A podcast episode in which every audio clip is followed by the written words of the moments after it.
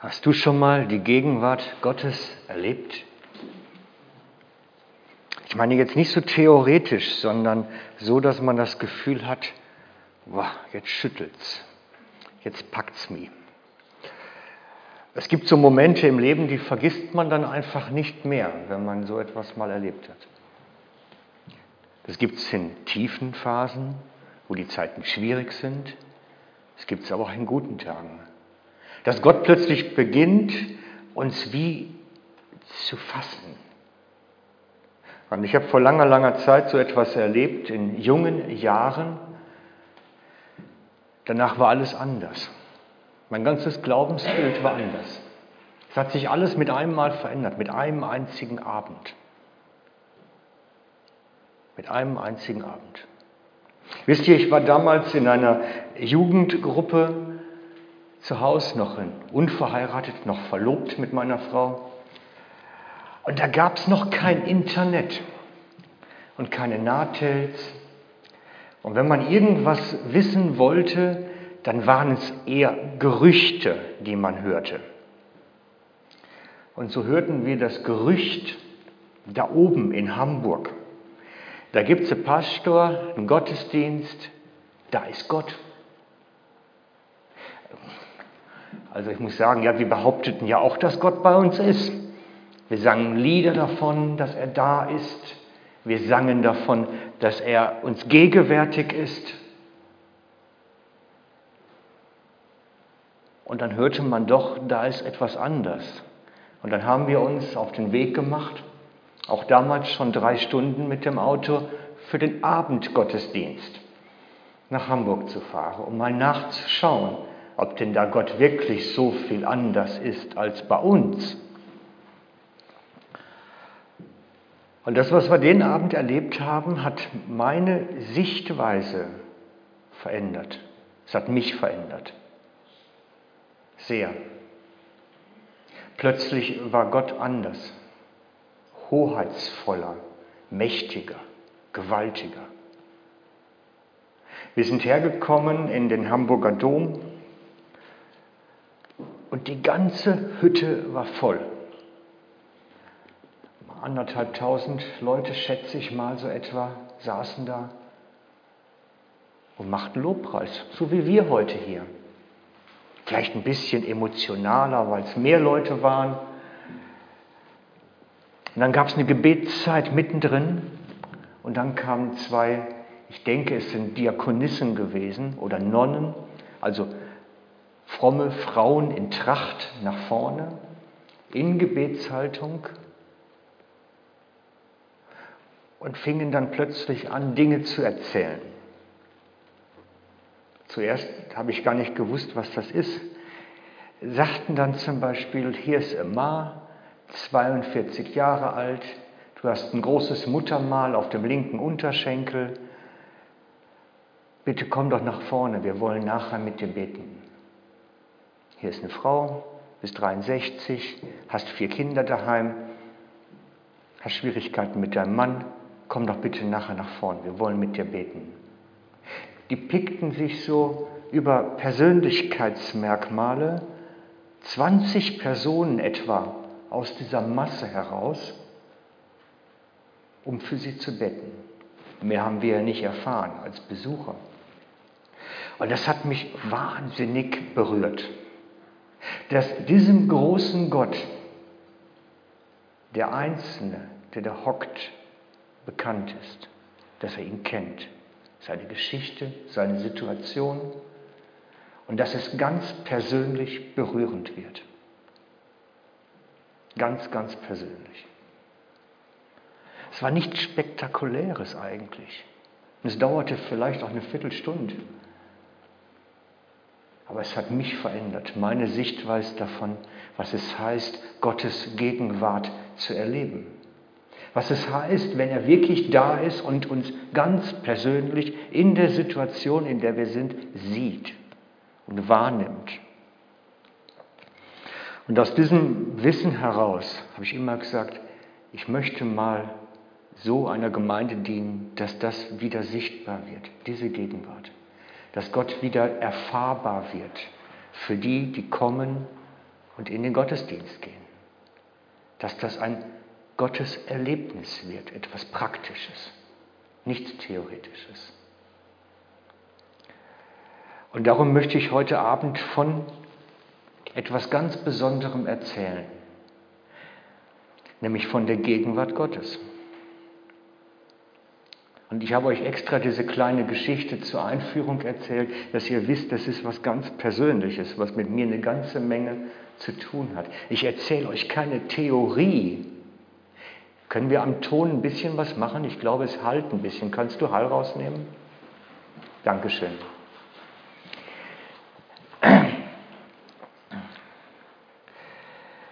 Schauen wir mal ganz am Anfang zu Mose.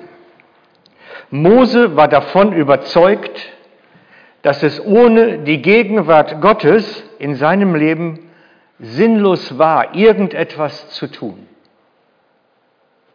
Sinnlos. Und so sagt er im 2. Mose 33, wenn deine Gegenwart nicht mit mir mitgeht, dann bring uns bitte nicht da hinauf.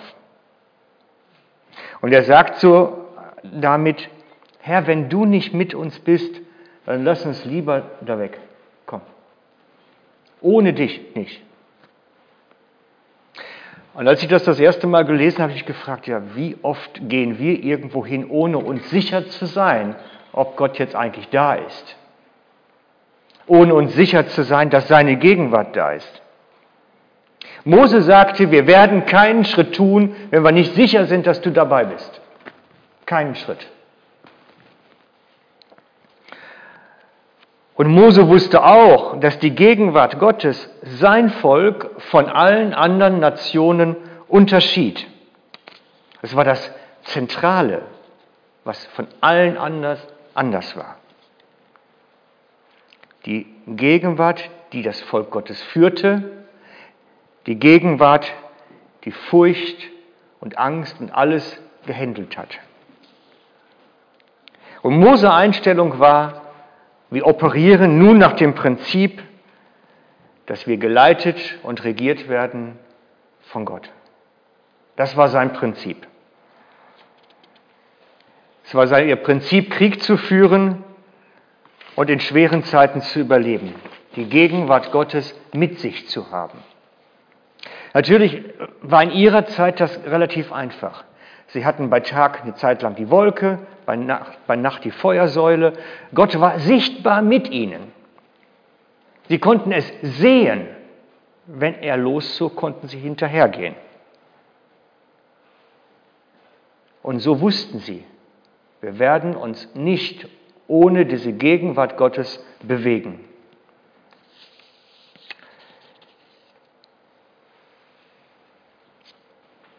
Und so antwortete Gott auf diese kühne Erklärung von Mose, meine Gegenwart wird mit dir gehen und ich will dir Ruhe geben. Das Ergebnis der Gegenwart Gottes ist Ruhe. Ruhe im Herzen, Ruhe im Sturm, Ruhe in der Krise. Die Gegenwart Gottes ist Ruhe. Und ich finde das so einen wichtigen Aspekt. Die Menschen draußen sind so voller Sehnsucht nach Ruhe. In einer gestressten Welt voller Burnouts und psychischen Belasteten, in einer Welt, wo die Menschen nur noch erdrückt werden, ist die Sehnsucht nach Ruhe so groß. Ich habe vor einiger Zeit mit jemandem gesprochen, der Probleme mit Kiffen hat sagt er, das ist die einzigste Zeit, wo ich ruhig werde. Wo ich ruhig werde. Die Ruhe, die Sehnsucht nach Ruhe im Inneren ist so riesig. So, so riesig. Und so sagt Gott zu Mose, meine Gegenwart wird mit dir gehen und ich will dir Ruhe geben. Ruhe vor deinen Feinden, Ruhe im Sturm. Und Gott sagt damit, egal welchen Kämpfen und Prüfungen du gegenüberstehst, du wirst immer in der Lage sein, in diesem übernatürlichen Frieden zu sein, der mit mir ist. Ist das nicht wunderbar? Das ist ein Geschenk, das uns auch gilt. Diese Ruhe. Und mir macht es manchmal Sorge, wenn ich beobachte, wie Christen genauso gestresst sind und genauso unter Druck und Belastung stehen wie die Welt. Eigentlich müsste da eine tiefe Ruhe herrschen, eine Gelassenheit, weil Gott ist ja mit uns. Und das werden wir uns noch ein bisschen genauer anschauen. Du hast gelesen vom Abraham, dass du ihn so studiert hast. Gottes Gegenwart war in Abrahams Leben so sichtbar, dass selbst die Heiden um ihn herum das wahrgenommen haben. Dass selbst der Abimelech zu Abraham sagt, Gott ist mit dir in allem, was du tust. Der Heide, der Gott nicht kennt, konnte es erkennen. Und zwar als Gegenwart Gottes. Gott ist mit dir. Meint nicht nur, dass er irgendwie ja scheinbar gesegnet ist, sondern es war spürbar etwas Massives anders. Es war nicht einfach gelingen, so nach dem Motto, der eine hat Pech und der andere hat Glück. Es war mehr. Die Gunst Gottes war spürbar. Die Gegenwart, seine Nähe. Gott versprach Josua, dass kein Feind gegen ihn bestehen könne, weil seine Gegenwart mit ihm ist. Da ist der Grund. Josua 1, Vers 5 und 6. Josua 1, Vers 5 und 6. Niemand soll vor dir bestehen dein Leben lang. Wie ich mit Mose gewesen bin, so will ich auch mit dir sein. Ich will dich nicht aufgeben, dich nicht verlassen. Sei stark und mutig, denn du sollst diesem Volk das Land als Erbe austeilen, vor dem ich ihren Vätern geschworen habe, dass ich es ihnen gebe wie ich mit Mose war, will ich mit dir sein. Mit Gott mit uns. Dabei. Da ist ein Schlüssel. Da ist ein Schatz vergraben, den es gilt zu entdecken. Weil Gottes Gegenwart da ist, konnte er mutig sein.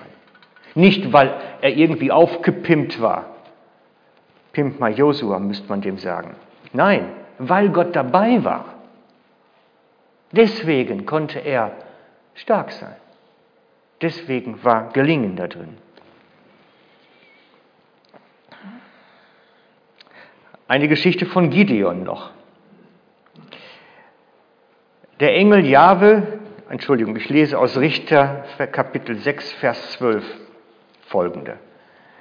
Der Engel Jahwes zeigte sich ihm und sprach ihn an, Jahwe ist mit dir, du tapferer Held. Ach, mein Herr, erwiderte Gideon, wenn Jahwe wirklich mit uns ist, warum hat uns das dann alles getroffen?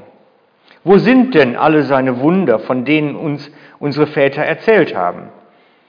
Sie sagten, Jahwe hat uns aus Ägypten hierher geführt. Aber jetzt hat er uns im Stich gelassen. So steht es hier. Und den Medianitern ausgeliefert. Da wandte sich Jahwe ihm zu und sagte, du sollst gehen und mit der Kraft, die du hast, Israel aus der Faust den Medianiter befreien. Ja, ich sende dich. Aber mein Herr, rief Gideon, womit soll ich Israel befreien? Meine Heereseinheit ist die kleinste im ganzen Stamm Manasse und ich bin der Jüngste aus unserer Familie. Und dann kommt das Entscheidende. Ich will mit dir sein, sagt Jahwe. Und du wirst die Midianiter schlagen wie einen einzelnen Mann. Gegenwart Gottes, Gott mit uns, ist der Schlüssel, ist ein ganz tiefer Schlüssel vom Verständnis zu dem, dass Gott mit uns sein will. Die Macht ist in der Gegenwart Gottes. Die Macht ist in der Gegenwart Gottes. Gott, der Herr, will beweisen, dass immer wenn er dabei ist, Leben funktioniert, keiner bestehen kann gegen uns.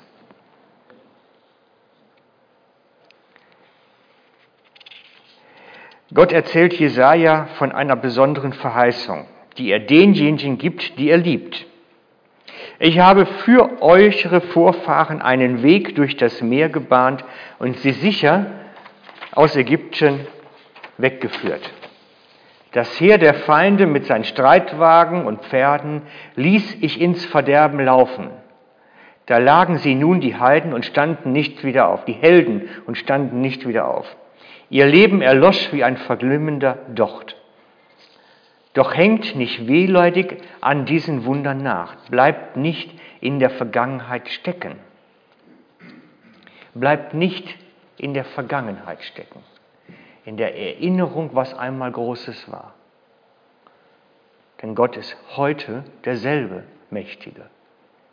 Er ist immer noch der starke Held, immer noch der, dessen Gegenwart alles verändert. Diese alttestamentlichen Berichte sind nicht nur tote Buchstabenberichte, nicht nur, sondern es geht weiter. Diese alten Berichte sollen uns ermutigen, Gottes Gegenwart bei uns heute zu suchen, in unserem Leben.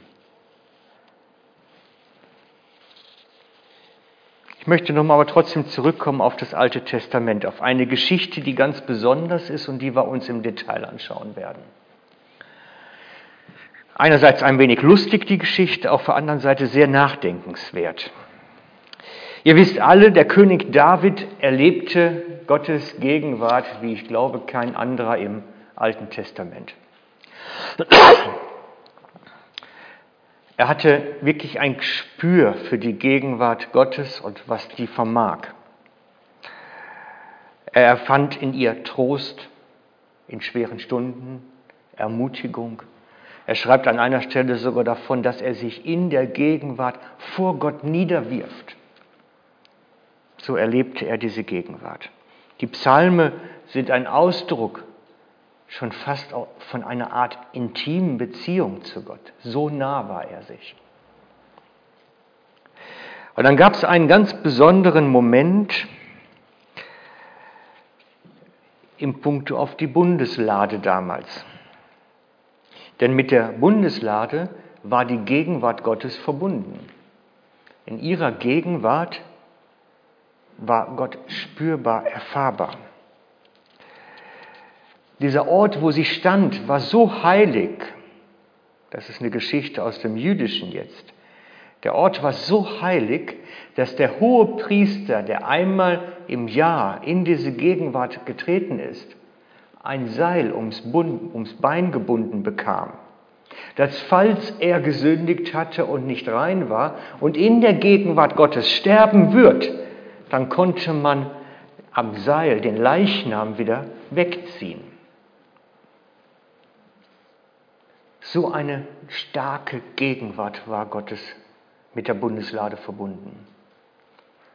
Als Mose vor Gott erscheinen sollte, um die Gebote zu holen, hat er nachher so gestrahlt, dass er sich zuhängen musste. Weil Gott ist so strahlend, hell, dass er nachher wie radioaktiv ausgestrahlt hat. Es war gefährlich. Das Volk sagte ihm, wir ertragen dich nicht, du strahlst. Also schauen wir uns die Geschichte mit der Bundeslade einmal an, denn die ist für uns heute wichtig.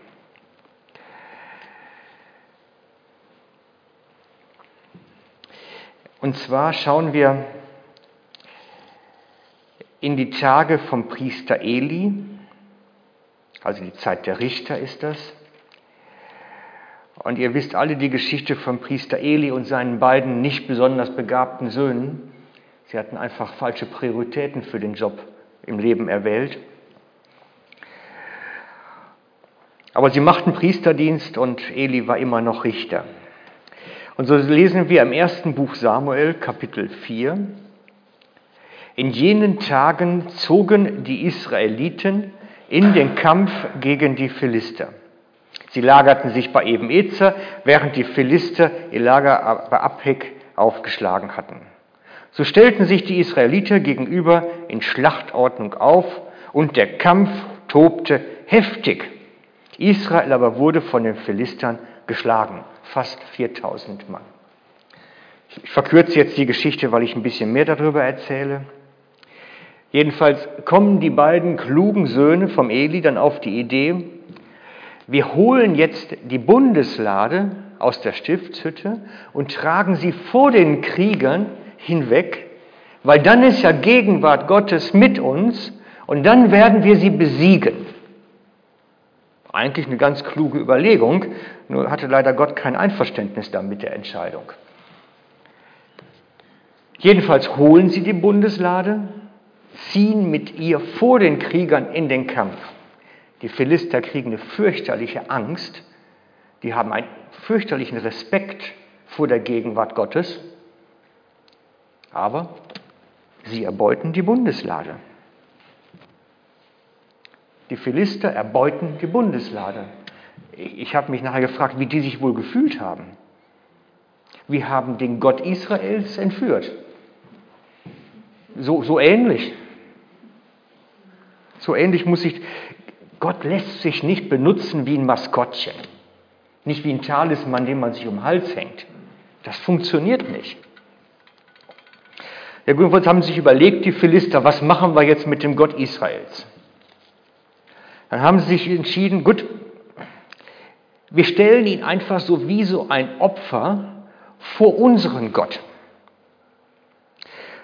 Und dann steht im Kapitel 5, die Philister nahmen nun die Lade Gottes und brachten sie von Eben-Ezer nach Aschdod. Dort stellten sie sie in den Tempel des Dragon, ihres Götzenbildes, hin. Das heißt, sie nehmen diesen Gott Israels, den sie erbeutet haben, und stellen ihn jetzt vor ihren Gott Dragon.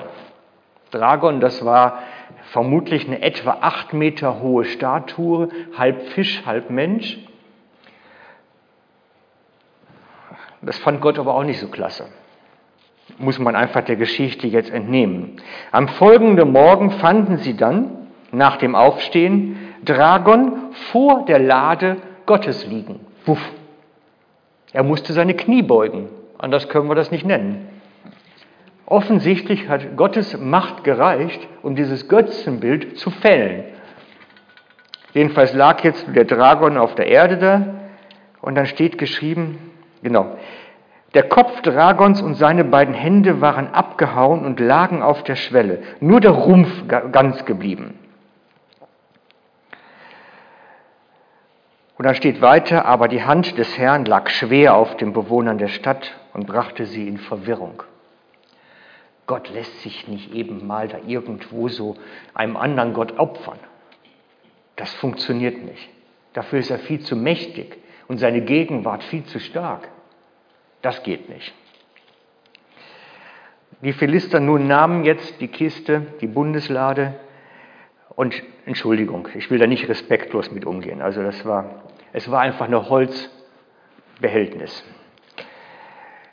Nahmen die Bundeslade und brachten sie nach Gad.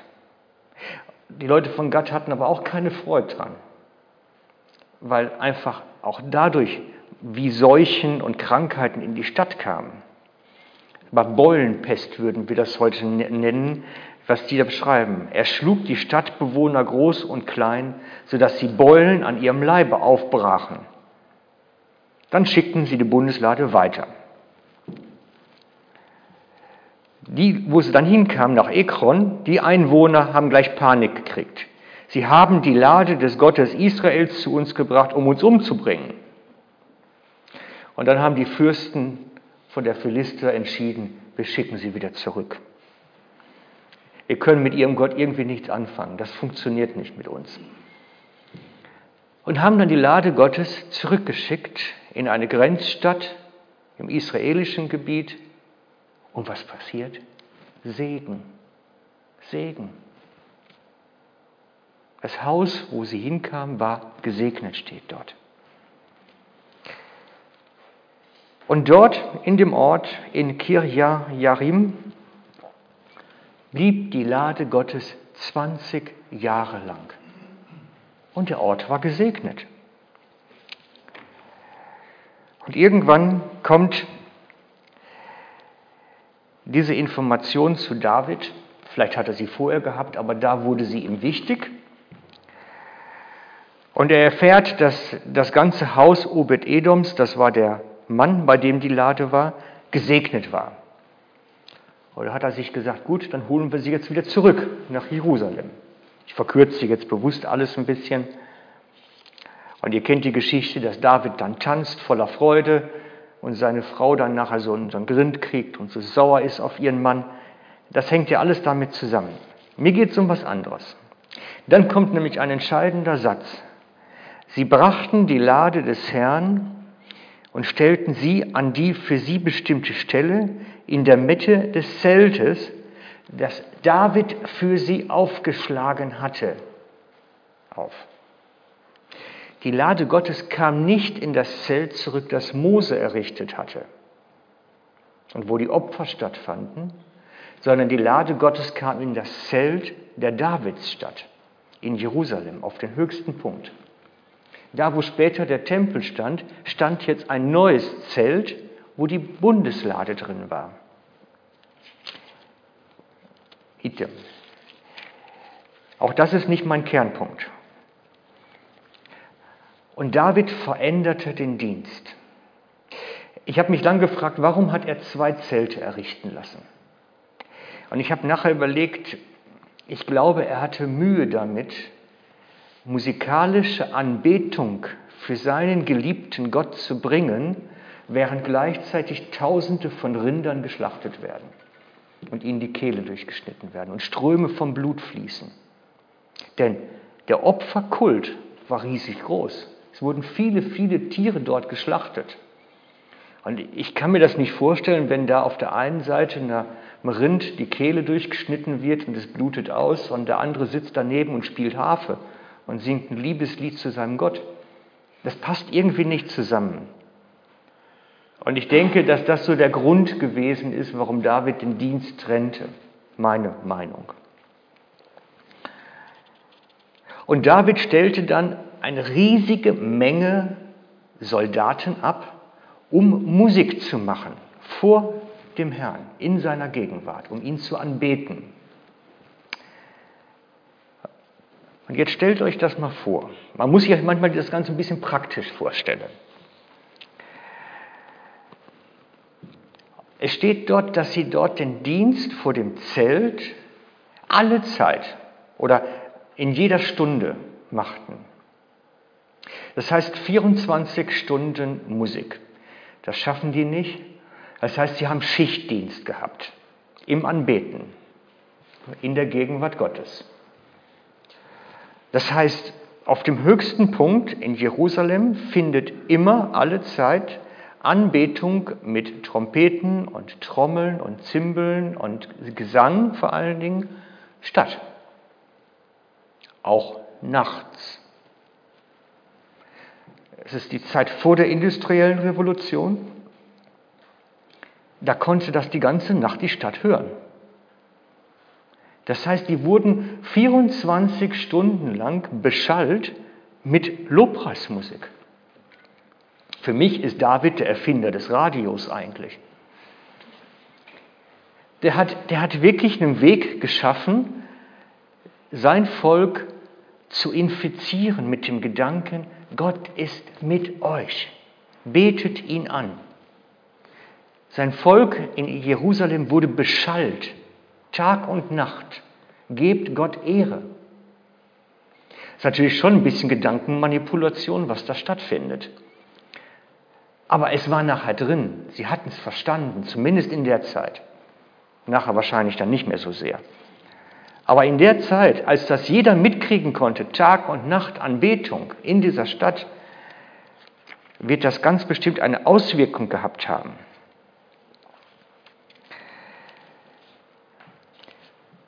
Und dann kommt eine Stelle im Apostelgeschichte später, genau. Wisst ihr, natürlich ist die Stiftshütte nachher weggekommen, da oben vom Berg runter von dem Tempelberg, der Tempel kam dahin, dort wurde Anbetung gemacht, es veränderte sich ja nachher alles. Und dann taucht im Apostelgeschichte 15, 16 ein Vers auf. Das Apostelkonzil. Dort heißt es, danach will ich zurückkehren, sagt der Herr, und die zerfallene Hütte Davids wieder aufbauen. Aus ihren Trümmern werde ich sie errichten. Die Theologen streiten natürlich drum, bezieht sich das jetzt auf das Geschlecht, das Königshaus oder auf die Stiftshütte. Von der Wortwahl her meint es das Zelt. Meint es das Zelt. Gott wird dafür sorgen, dass dieses Zelt, der Ort, wo Anbetung stattfindet, weil Gegenwart Gottes da ist, wieder errichtet wird. Und die erste Gemeinde sagt dies zu einer Zeit, als es darum geht, das Evangelium zu den Heiden zu bringen.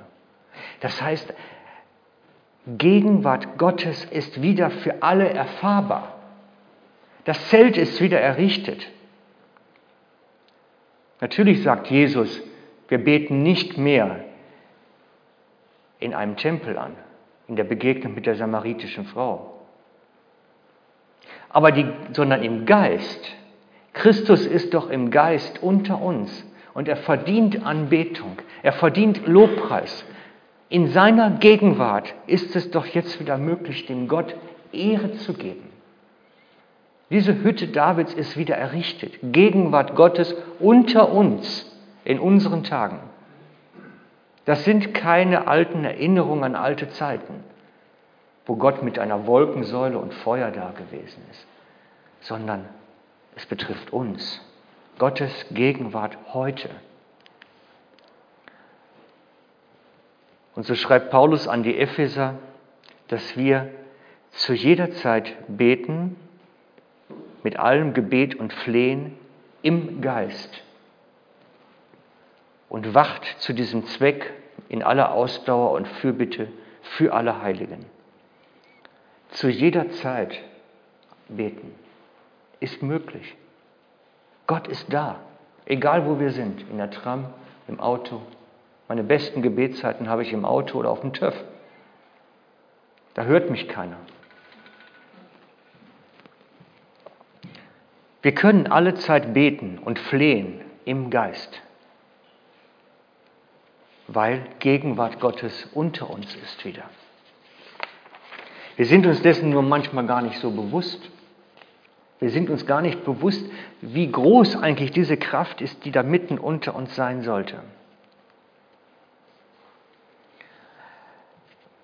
David hat das damals gelebt mit seinem Volk, indem er sie ständig beschallt hat hat er ihnen wichtig gemacht, wie Gottes Treue mit ihnen ist. Immer wieder infiziert mit diesen Gedanken. Und darum sagt Paulus ja auch, wir sollen alle Zeit anbeten im Geist. Weil diese Gedanken brauchen wir immer wieder. Wir müssen sie hören. Wir müssen sie hören. Wir müssen uns selber füttern, tanken mit diesem Gedankengut. Dass wir seine geliebten Kinder sind. Er uns nie verlassen wird dass wir fest sind in ihm. Das sind ja alles Botschaften, die uns die Welt streitig machen möchte.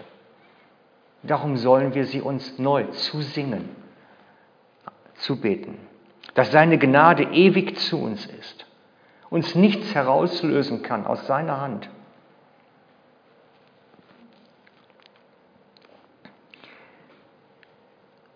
Es ist wichtig, dass wir das damit unser Gedankenwelt füttern unseren geistlichen Menschen.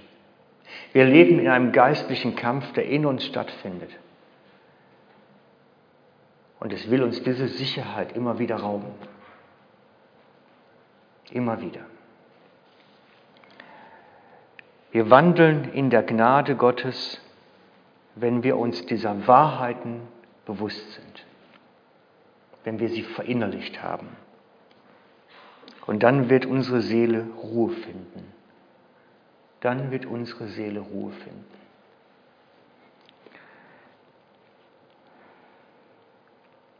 Ich mag euch nur noch mal an die letzte Predigt von mir hier erinnern. Was sagt Jesus über das Gleichnis vom Weinstock, über unsere Rolle? Wir leben davon, an ihm zu sein. Es geht um das Verbundensein mit Jesus. Seine Gegenwart wirklich erleben, sie leben. Und die Weinrebe hängt in der Sonne und ist dort.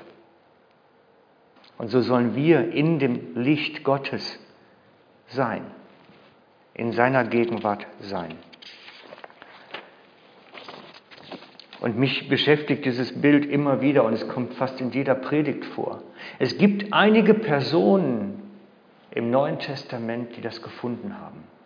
Es gibt einige Menschen, die es gefunden haben, was es heißt, in Gott zu sein, in ihm zu ruhen, in seiner Gegenwart zu leben. Das ist für mich Maria, die bei Jesus hocken kann, obwohl sich da hinten in der Küche der Abwasch türmt. Die kann da einfach bei ihm sein und Arbeit Arbeit sein lassen mal. Sie kann Gegenwart Gottes genießen und nicht schon wieder springen, weil noch was zu erledigen ist. Oder der heimgekehrte verlorene Sohn. Er kommt wieder zurück und möchte eigentlich als Tagelöhner schaffen. Eigentlich. Vielleicht möchte er sogar seinen Schaden wieder gut machen. Und der Vater sagt, N -n, einfach kommen. Einfach in meine Arme kommen, einfach kommen. Ich brauche dich nicht auf dem Acker. Das machen andere. Einfach bei Gott sein können. Das ist Leben in seiner Gegenwart. Und ich mache euch so sehr Mut, in das Genießen dessen hineinzukommen, was Gott eigentlich hat. Ich habe manchmal das Gefühl, es ist so ein Kampf, in dem wir uns befinden. Wir möchten so gern machen. Wir möchten so gern wirken. Wir möchten so gern Anerkennung, Lob. Wir möchten von Gott ein bisschen Schulter geklopft werden. Hast du brav gemacht. Anstatt zu sein. Der hat den verlorenen Sohn nicht zum Helfen des großen Bruders auf den Acker geschickt oder zu den Stellen, wo auch immer war. Der hat gesagt, komm, wir feiern jetzt. Und dazu mache ich euch Mut, das zu entdecken. Gegenwart Gottes, indem ich einfach mit ihm verbunden bin und darin lebe, darin Leben gestalte. Das ist das größte Geschenk, was Gott eigentlich für uns hat. Ich möchte mit uns beten.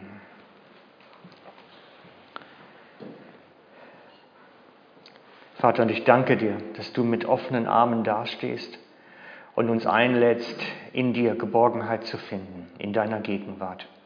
In deiner Gegenwart Liebe und Annahme und ein neues Leben zu finden. Wo das Krampfen, das Bedrängtsein, das Drehen um immer uns selber zu Ende geht. Da, wo unsere Seele gesund wird und wir wirklich dich entdecken können, wie du wirklich bist.